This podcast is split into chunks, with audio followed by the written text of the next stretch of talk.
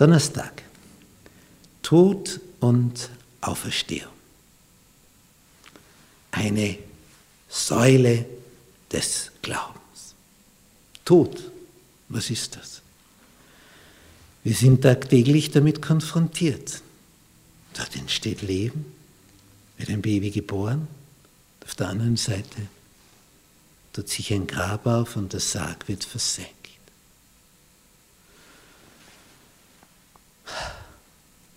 Und das ist bitter, äußerst bitter, wenn du da so nachblickst. Da hat gerade noch jemand gelebt, hat mit dir geredet, hat seine Gedanken ausgedrückt, hat dir seine Liebe kundgetan. Und dann schließt er die Augen, atmet nicht mehr aus. Schluss. Vorbei. Als hätte es den nie gegeben, rührt sich nicht mehr. Und wird kalt. Wird ins Grab gelegt und wenn du viele Jahre später nachgräbst, nur mehr Knochen. Das ist alles. Von Erde bist du, zu Erde wirst du. Der Tod. Ein Schlaf.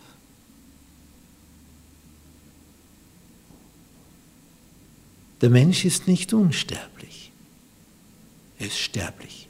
Das ist offensichtlich. Die Griechen haben dann etwas entwickelt, na vielleicht ist doch ein bisschen was Unsterbliches in ihm drinnen. Irgendetwas Unsichtbares die Seele. Und die holen wir jetzt da raus als den unsterblichen Teil und die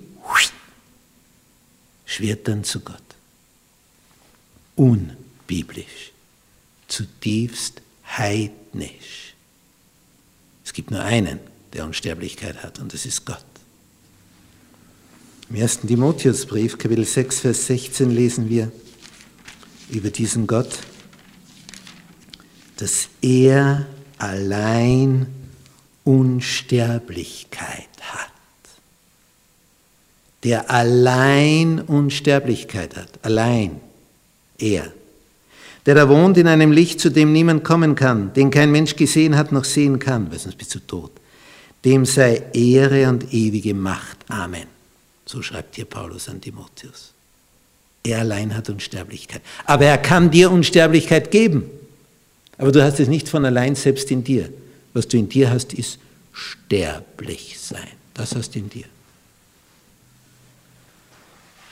Aber das Besondere, und das hat Paulus geschrieben, es gibt eine Auferstehung aus dem Tod.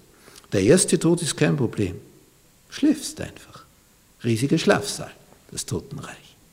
Aber wenn Jesus wiederkommt, dann weckt er die auf, durch seine Engel, die auf seiner Seite stehen. Die anderen schlafen noch tausend Jahre weiter. Und Paulus schreibt in 1. Korinther 15 ab Vers 51. Und das plötzlich, in einem Augenblick, zur Zeit der letzten Posaune, die Toten werden auferstehen unverweslich und wir werden verwandelt werden, plötzlich, in einem Augenblick, von einer Millisekunde zur anderen unsterblicher Körper. Dies Verwesliche muss anziehen die Unverweslichkeit. Wir bekommen einen Körper, der weltraumtauglich wird. Bisher waren wir ja nur auf einem klitzekleinen Planeten unterwegs. Und mit dem neuen Körper sind wir wie die Engel. Denn Jesus sagt, ihr werdet sein wie die Engel. Wir können dann durchs Weltall zischen, schneller als das Licht. Das ist die Zukunft. Das Sternentor tut sich vor uns auf, ein Universum. Das Sternentor. Begreifst du? Ein Universum liegt vor uns. Und wir krabbeln hier herum und kaufen unsere Grundstücke nach Quadratmetern. Und Jesus sagt, du kriegst den Planeten, du kriegst den Planeten. Nicht Quadratkilometer, einen ganzen Planeten. Er hat ja Millionen davon, Milliarden. Er ist der Herr des Universums, nicht nur von einem Planeten. Und die Hohenpriester haben befürchtet, er will König in Israel werden. Es wäre ungefähr so, wie wenn der Präsident von USA ihm angeboten wird, in einem kleinen Dörfchen mit 50 Einwohnern darf er Bürgermeister werden.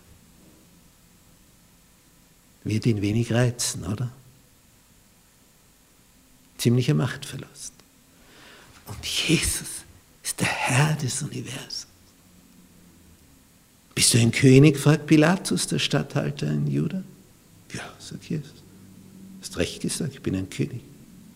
Aber mein Reich ist nicht von dieser Welt.